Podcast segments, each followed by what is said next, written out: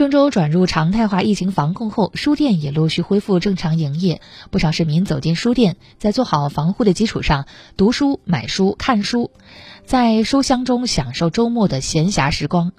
昨天上午，记者在中原图书大厦看到，工作人员佩戴着 N95 口罩、面罩、手套三件套整理书籍，不时解答顾客的问题。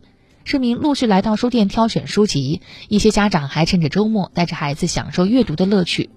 该书店负责人表示，他们十二月一号正式营业。为了保证阅读环境安全，每天会进行三次消杀工作。